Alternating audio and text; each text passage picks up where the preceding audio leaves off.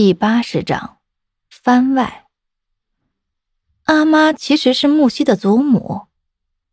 当年阿妈带雪雁离开后，拿着信去往雪雁家，要把雪雁尸体交给他的父亲。因为阿妈被定义为逃犯，雪雁家人怕受牵连，对早已腐烂的雪雁不予收拾。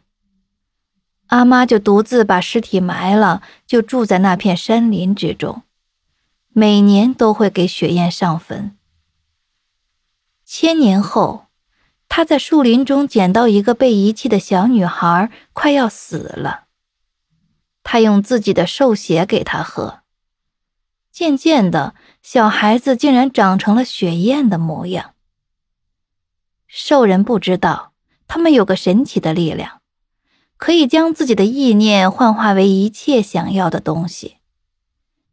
正是因为阿妈日日夜夜都想着雪雁，所以在喝了阿妈兽血后的女娃子就长成了雪雁的模样。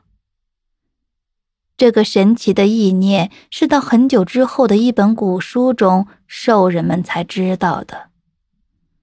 春秋不是雪雁，雪雁也永远不会成为春秋。